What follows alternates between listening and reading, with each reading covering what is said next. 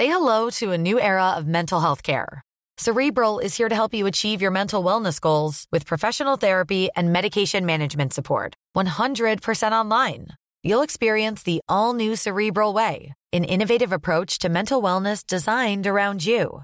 You'll get a personalized treatment plan from a therapist, prescriber, or both in a safe and judgment free space.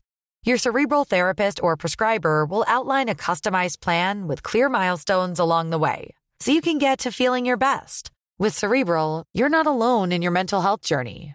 We're here to empower you to live a fulfilling life. So take that first step towards a brighter future and sign up today at cerebral.com slash podcast and use code ACasts to get 15% off your first month. Offer only valid on monthly plans. Other exclusions may apply. Offer ends July 31st, 2024. See site for details. Heute beschäftigen wir uns mit den menschlichen Abgründen. Ich habe nämlich dabei eine Serie, die heißt German Crime Story gefesselt.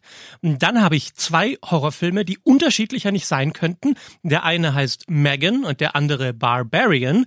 Und dann habe ich noch eine atmosphärische Kriminalgeschichte mit Christian Bale in der Hauptrolle. Der Film heißt Der denkwürdige Fall des Mr. Poe. Los geht's. Alles gesehen. Emus heiße Tipps für Filme und Serien.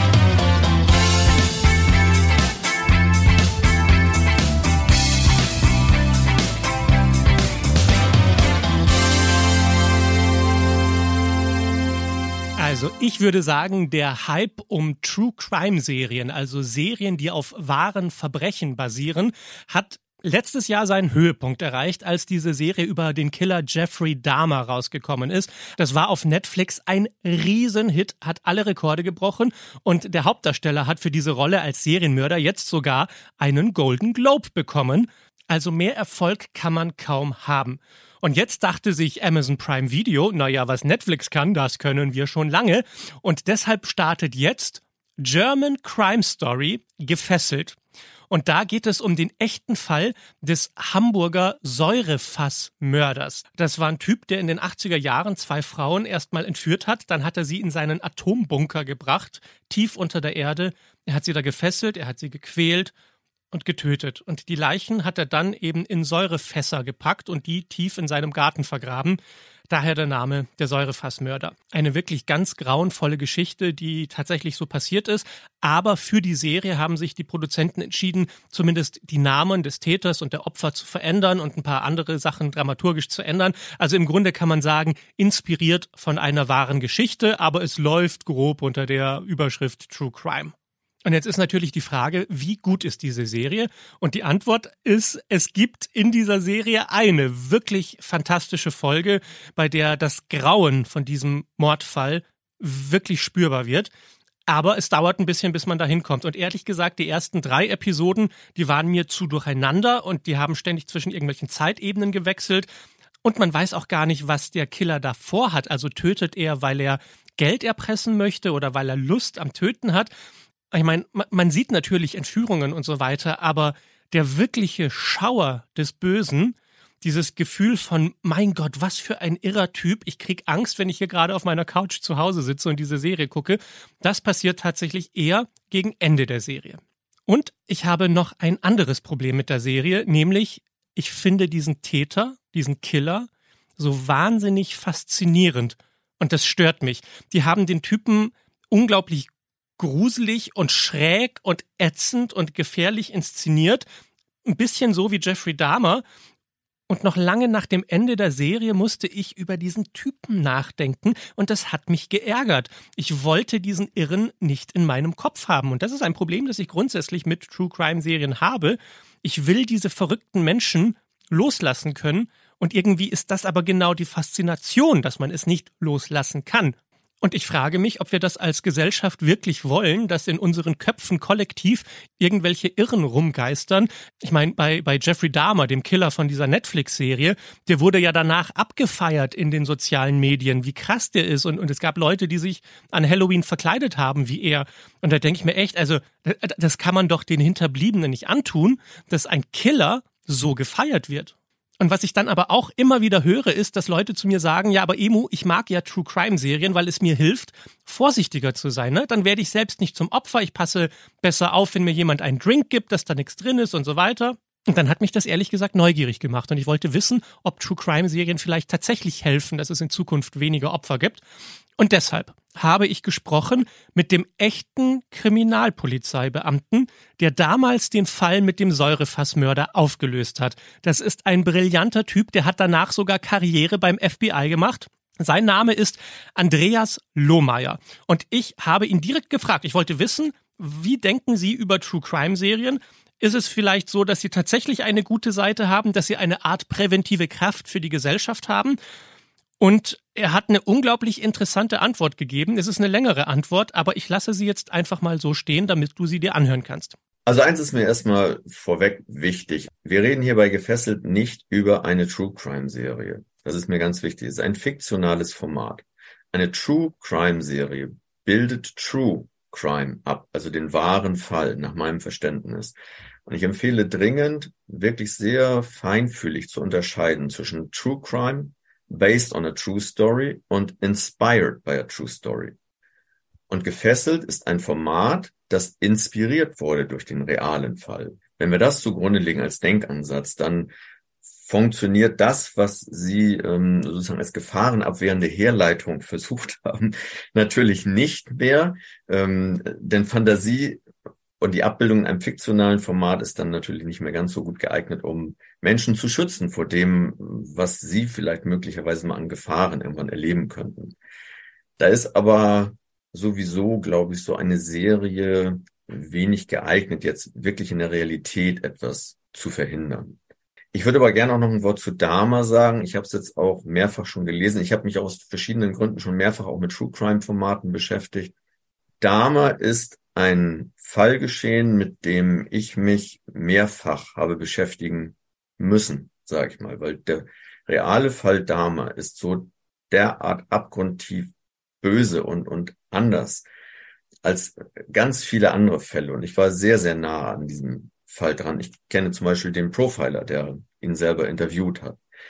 Ich habe auch die Serie geguckt und war erstaunt, wie, sagen wir mal, fast langweilig im Verhältnis zum realen Geschehen.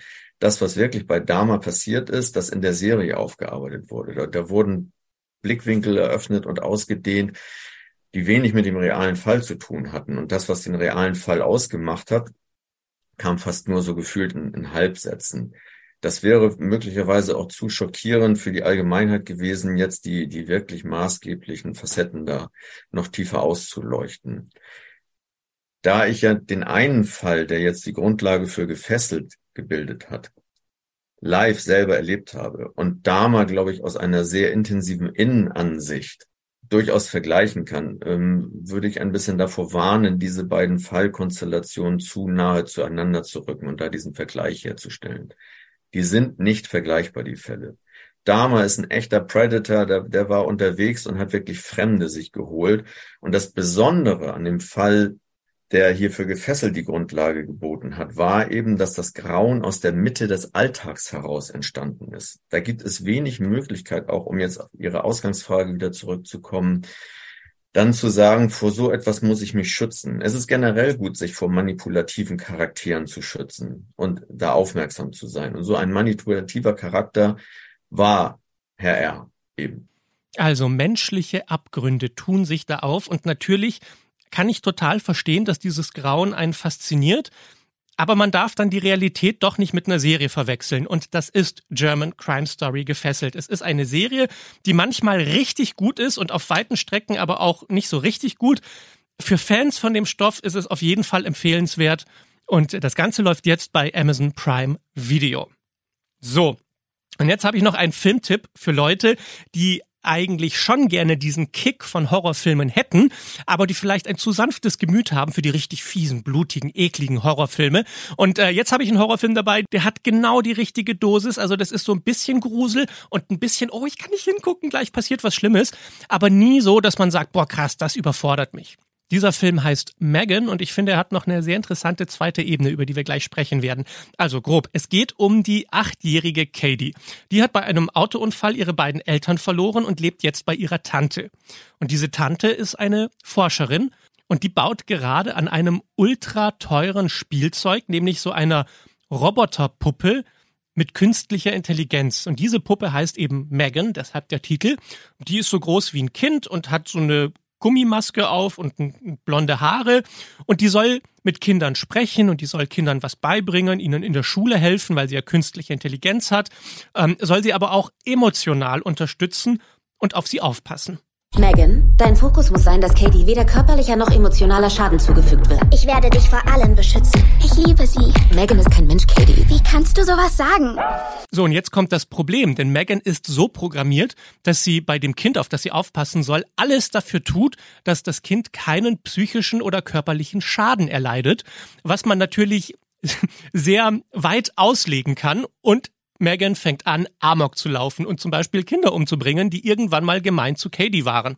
Und damit geht der Horrorfilm so richtig los und damit erreicht der Film aber auch eine sehr interessante psychologische Ebene. Denn natürlich wünscht sich jede Mutter und jeder Vater, dass dem Kind kein Unheil passiert und dass es nicht traurig ist und dass alles im Leben immer perfekt läuft. Aber so funktioniert das Leben nicht. Und wenn man sein Kind immer vor allem beschützen will, zu 100 Prozent, dann kippt das irgendwann ganz schnell und dann kann das zum viel größeren Problem werden. Ne? Kinder müssen natürlich auch lernen zu trauern und sie müssen Erfahrungen machen, wie sie scheitern und wie sie mit unangenehmen Emotionen fertig werden. Und gäbe es tatsächlich diese übergroße künstliche Intelligenz, die alles abwehren könnte, dann würde man dem Kind wichtige Erfahrungen nehmen und gleichzeitig würde man die restliche Welt zerstören das Leben ist eben kompliziert und es gibt nicht immer einfache Antworten. Und das ist ja das große Problem der Kindererziehung. Man will alles richtig machen, man sieht, wie man immer scheitert. Und die Wahrheit ist, man kann gar nicht alles richtig machen. Und man sollte auch nicht immer alles richtig machen, weil es dieses alles richtig nicht gibt. Megan versucht alles richtig zu machen und das führt zu sehr viel Mord und Totschlag. Der Film ist gruselig, aber nicht zu gruselig. Es gibt ein paar blutige Szenen, aber dann wird auch rechtzeitig wieder weggeschnitten. Ich würde fast sagen, es ist der perfekte Horrorfilm für die ganze Familie. Also vielleicht nicht ganz so schlimm. Ne? Der Film ist ab 16 freigegeben, also ich würde jetzt keine keinen Zehnjährigen in den Kinositz setzen. Aber meine persönliche Meinung ist, dass man den Film durchaus auch ab, ja, ab 12 hätte freigeben können. Bei Jurassic Park werden auch Leute gefressen. Naja, der Film weiß ja wirklich genau, wie man Leute fordert, aber nicht überfordert. Ein Horrorhit für die TikTok-Generation. Der Film heißt Megan und er ist jetzt im Kino. Und weil wir über menschliche Abgründe sprechen, heute noch zwei Tipps von Disney Plus und von Netflix. Bei Disney Plus gibt es einen Film namens Barbarian und der ist das absolute Gegenteil von Megan. Der geht wirklich zu weit. Er ist maximalst brutal, maximalst gruselig. Er ist freigegeben ab 18 Jahren. Und das, wie ich finde, in dem Fall wirklich zu Recht. Und was mir an dem Film so gefallen hat, ist, dass er wahnsinnig clever mit den Erwartungen des Publikums spielt. Und es gibt immer wieder neue Twists, die alles verändern und mit denen man einfach nicht gerechnet hat. Es geht damit los, dass eine junge Frau ein Haus über Airbnb mietet, um da zu übernachten. Und als sie dann spät in der Nacht dort ankommt, ist schon ein fremder Mann in diesem Haus. Der sagt, ja, ich habe das Haus auch gemietet, also ich übernachte hier heute Nacht. Und er fragt, ob sie nicht mit rein will, dann würde er auf der Couch schlafen und sie darf das Schlafzimmer benutzen. So, und ich würde sagen, mehr sage ich gar nicht zu dem Film denn er baut immer weiter auf, auf diesem Gefühl, dass gleich irgendetwas ganz Schreckliches passieren wird. Die erste Hälfte des Films hat noch dieses klassisch gruselig Spannende und die zweite wird dann blutig brutal. Dieses Gefühl, dass etwas Schlimmes passiert, wird dann bestätigt, aber anders als man erwartet, ehrlich gesagt auch krasser, als man erwartet. Barbarian heißt der Film. Nur was für ganz harte Horrorfans, aber für die, ehrlich gesagt, ein fantastischer Film. Vielleicht sogar einer der besten Horrorfilme des letzten Jahres. Und auf Netflix habe ich jetzt noch einen ganz anderen menschlichen Abgrund. Der Film heißt Der denkwürdige Fall des Mr. Poe.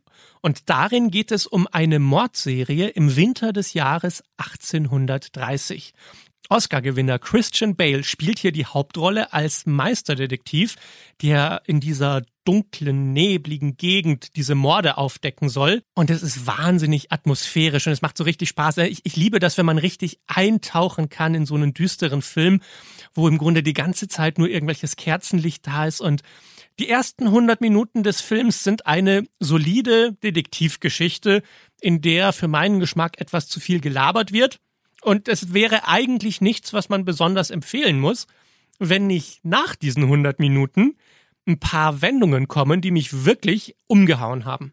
Diese Twists sind so clever, dass es den Film nochmal auf ein ganz anderes Niveau hebt und damit zu einer wirklichen Empfehlung macht. Der Film heißt Der denkwürdige Fall des Mr. Poe. Deshalb Mr. Poe, weil eine der Figuren, die in diesem Film vorkommt, Edgar Allan Poe ist, dieser Autor, der ganz viele Gruselgeschichten geschrieben hat. Aber jetzt ist auch wirklich genug mit menschlichen Abgründen, Natürlich ist es cool, so einen Kick davon zu bekommen, was alles Schreckliches passieren kann im Leben. Aber natürlich ist es genauso wichtig, dass man dann wieder einen Weg findet, zurück ins Leben zu kommen und das Schöne im Leben zu sehen.